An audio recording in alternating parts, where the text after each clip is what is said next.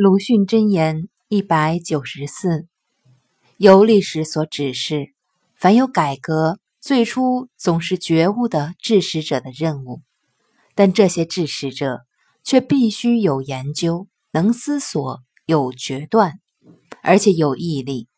他也用权，却不是骗人；他力导，却并非迎合。他不看清自己，以为是大家的戏子。